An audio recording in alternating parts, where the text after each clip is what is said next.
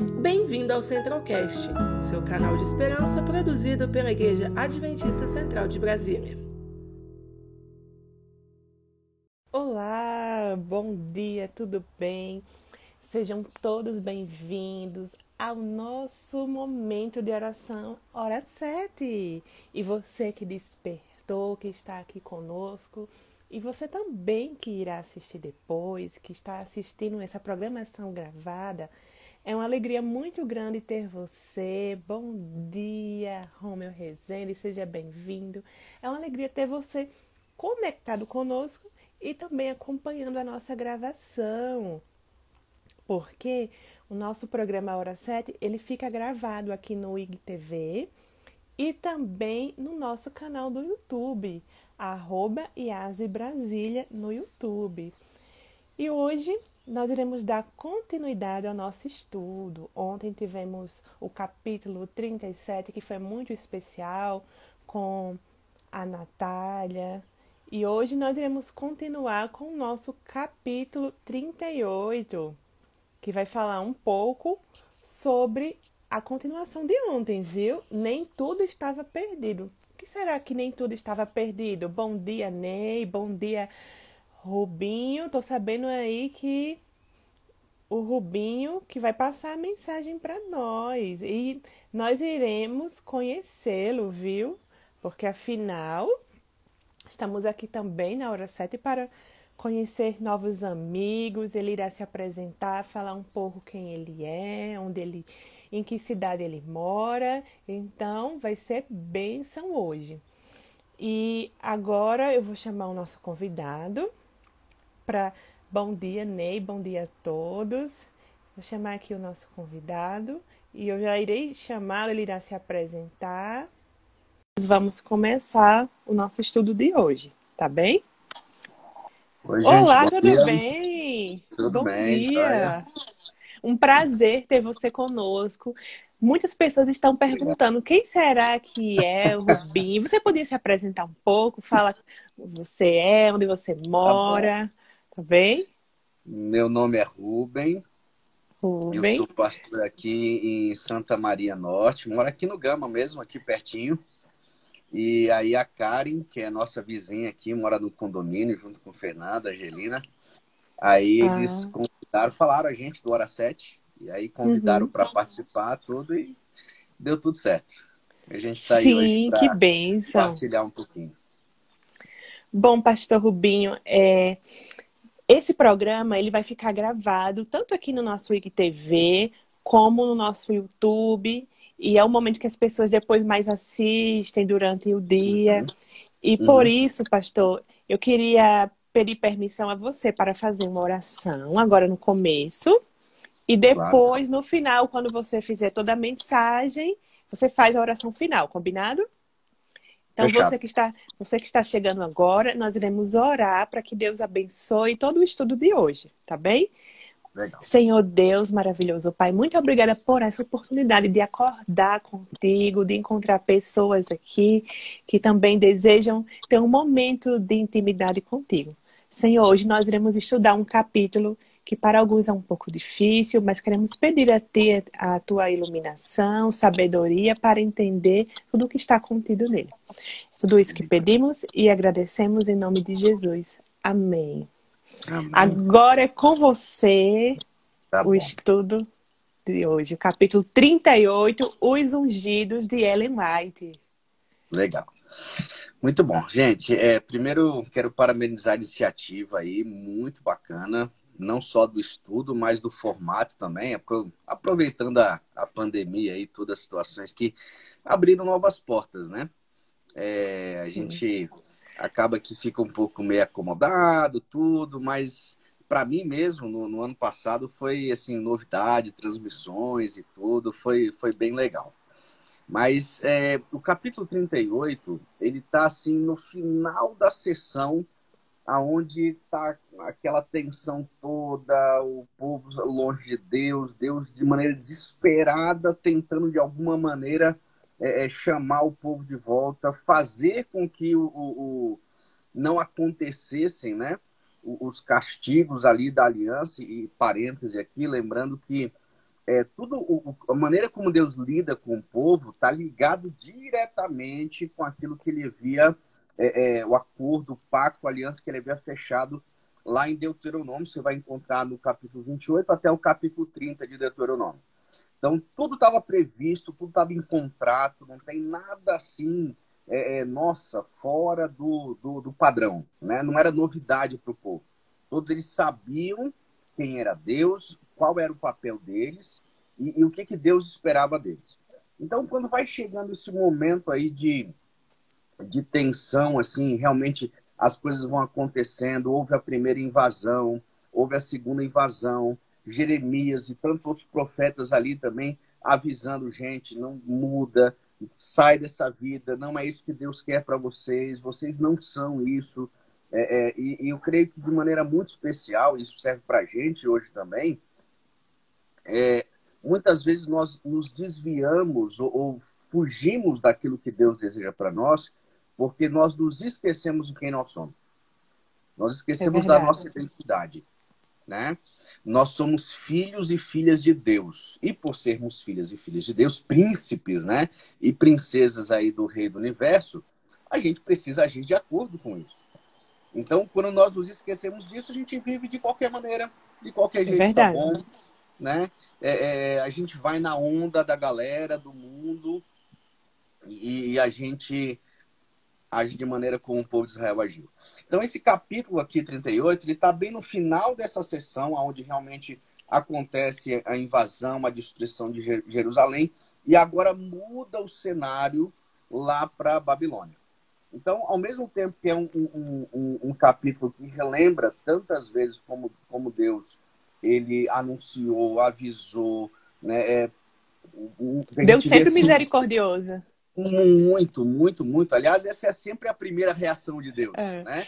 A gente, a gente foi formado na nossa mente, assim, de muitas maneiras aí, um Deus bravo, um Deus que é vingativo, um Deus que que né, tá sempre pronto a castigar, mas pelo contrário, é um Deus está sempre pronto a perdoar. Sim. É um Deus que sempre quer agir com misericórdia. Então, é, é, vem falando aqui do profeta Jeremias, apesar de que você vai ver que normalmente os capítulos do livro, ele tem uma referência, né? Olha, esse, esse capítulo foi baseado nos capítulos tais e tais e tais da Bíblia. Apesar de não ter essa referência direta, você vai encontrar bastante disso lá no capítulo 29 ao capítulo 31 é, é, de Jeremias, tá? Então, sugiro para você que depois você leia, estude com calma, com tranquilidade. Se você tiver aí a, a Bíblia Andrews ou acesso a algum outro tipo de comentário também, vai ajudar bastante. Tá bom?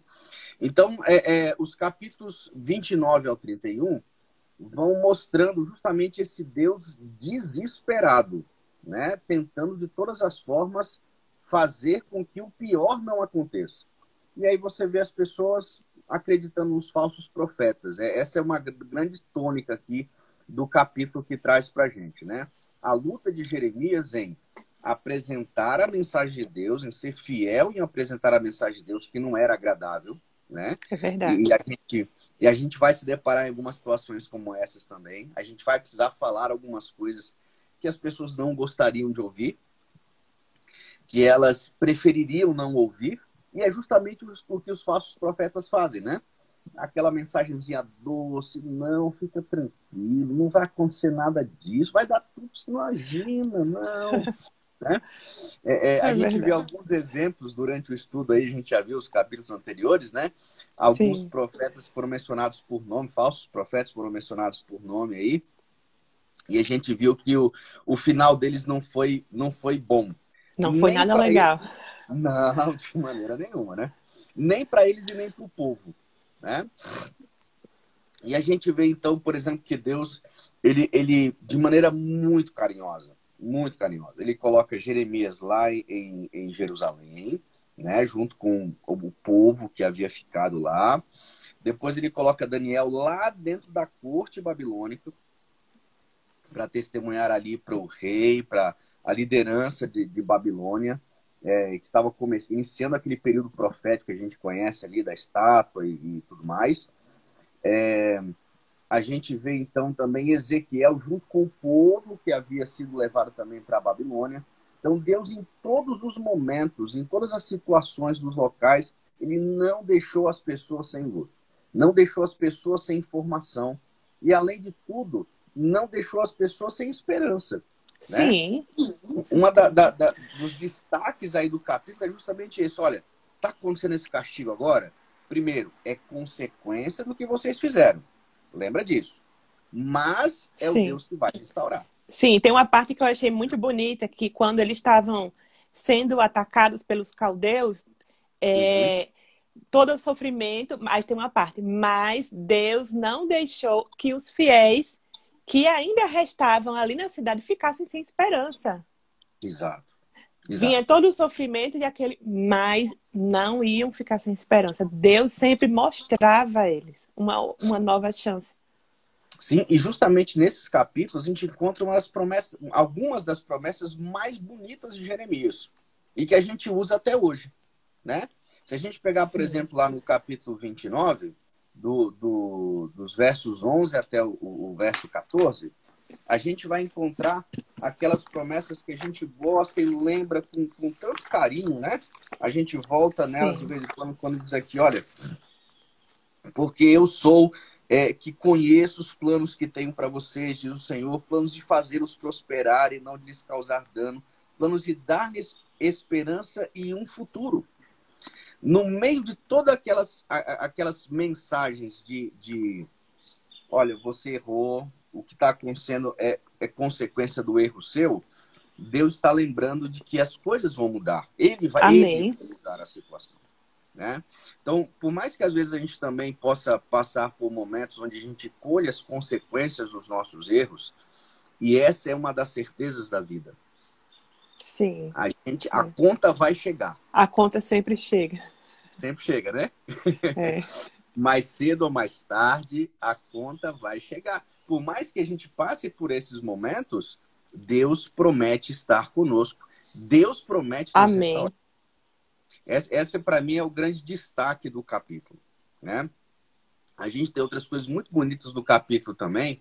É, é, quando ele lá no comecinho ele começa dizendo para a gente ali que uma das do, dos segredos, né, da, da, do sucesso de Israel foi justamente quando eles estavam obedientes a Deus a lei, a Bíblia era estudada todos os dias nos lares. E aí eu faço um, um, paralelo aqui é, é, de que a gente também precisa todos os dias passar tempo com Deus. Sim. Ter o nosso momento de encontro com Deus. Chegar no começo do nosso dia e falar, Senhor, vamos lá, a agenda hoje tem uma agenda posta aí, mas o que, que o Senhor quer que eu faça? O que, que o Senhor espera de mim? como o senhor quer me conduzir hoje? Né? De que maneiras eu, eu preciso me colocar nas situações que vão acontecer durante o meu dia? Como eu hoje posso agir como príncipe e princesa do reino do céu? De que maneira eu posso fazer isso? E a gente pedir a orientação de Deus para o nosso dia. Então, Amém. todos os dias, seja de maneira individual, ou, ou seja em família, a gente poder ter esse momento de, de reflexão, de orientação, de, de calibrar, né? de, de ajustar ali a nossa vida, o nosso pensamento para aquilo que Deus espera de nós. Outra, um outro conselho muito legal aqui que, que tem no capítulo também, e que a gente faz isso hoje com tanta facilidade, e, e eu gosto dos meus momentos devocionais aqui, de deixar algumas músicas rolando aí para ir lembrando e, e, e e aproveitando também, né? Mas ela fala, ela fala aqui no capítulo que é, deveria colocar essas orientações em música. Em para as pessoas cantarem. Que bênção, e, pastor. A música é poderosa, né? A música não é tão A música poderosa. tem poder. É um instrumento de Deus também. Nossa, demais, demais. E eu sei que, que todos nós temos uma música especial, que a gente tem um, um carinho especial, que a gente gosta. Sim. A gente às vezes está sempre lembrando dela e são, são, é um instrumento para ajudar a gente a lembrar das coisas e manter a gente no caminho. Então, cante, né, é, poste, hoje a gente tem a facilidade de espalhar também, não só de a gente, vamos dizer assim, utilizar, né, mas a gente espalhar, repartir também aquilo que, que tem feito bem para nossa vida e que pode ajudar a impactar a vida das outras pessoas também. Com certeza. Né? E um outro, um outro ponto muito importante também é que ele fala especialmente para a liderança. Os sacerdotes, os líderes religiosos, deveriam estar sempre lembrando, ensinando, mostrando para as pessoas é, como viver uma vida que Deus se agrada. E também os líderes civis, né, no caso era uma nação é, é, é, é teocrática, mas os líderes civis deveriam também prestar atenção à lei, estudar e praticar. E se você perceber, as grandes, vamos dizer, as grandes broncas, as grandes reclamações de Deus em relação ao povo, é justamente porque eles não viviam na, em sociedade é, é, é, o amor. Eles não respeitavam os mais frágeis da sociedade, os órfãos, as viúvas, o estrangeiro e o pobre. E além dessas questões é, é, sociais de relacionamento, eles também se afastavam de Deus. Então, e às vezes vê... a gente tá da mesma maneira que eles, né, pastor? Exato, exato. Porque temos, às vezes, esse costume de falar, ah, o povo de Israel, eles sempre se desviavam, mesmo Deus estando ali dando. E nós também. E a gente é tão diferente, né? é, é verdade. Então, assim, essas questões práticas, né, daquilo que a gente viu e que muitas pessoas gostam de repetir hoje, da, daquilo que Jesus resumiu da lei, né? Amar a Deus sobre todas as coisas e ao próximo. E ao próximo como a você mesmo, tá? E, e, e o capítulo, então, vem falando, é, esse, dá esses três destaques aqui no início, que eu, eu, eu, eu quis relembrar que são, são importantes, né? O estudo da lei ou da Bíblia, o momento de comunhão diário, colocar isso em música, tá? A gente, é, de alguma maneira, expressar isso de uma maneira agradável e que vai fixando isso na nossa mente, e de que a liderança precisa estar assim bem, bem realmente entrosada com Deus aí e, e, e, buscando viver e ensinar o povo de maneira muito especial isso. Amém. Outro, outro ponto já, já indo para o finalzinho, o capítulo é curto mesmo, né? Sim, é Mas é, é, é, uma das, das coisas muito bonitas também aqui que tem é quando Deus fala para Jeremias comprar, fazer uma compra de um terreno. E vamos lembrar que Jeremias já estava idoso, né? É, já não era mais um meninão.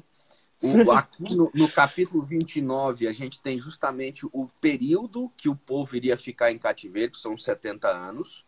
Então, Jeremias ia fazer uma compra, a, a terra ia ficar assim, sem ser ocupada durante 70 anos, ele não iria aproveitar aquilo, mas era justamente para dar uma mensagem de que o povo voltaria, seria habitado novamente, negócios seriam feitos, a vida voltaria ao normal. Né? Amém. E, e, e Deus pede para Jeremias fazer isso, e ele faz, só que, e aí vem um, um ponto interessante também para gente, é, Jeremias teve dúvidas.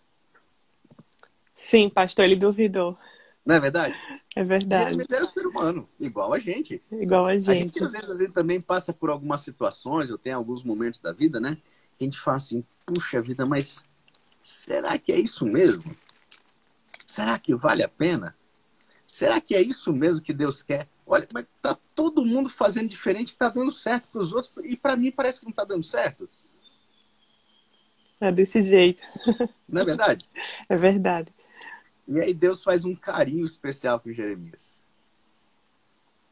E assim como Deus faz com a gente também.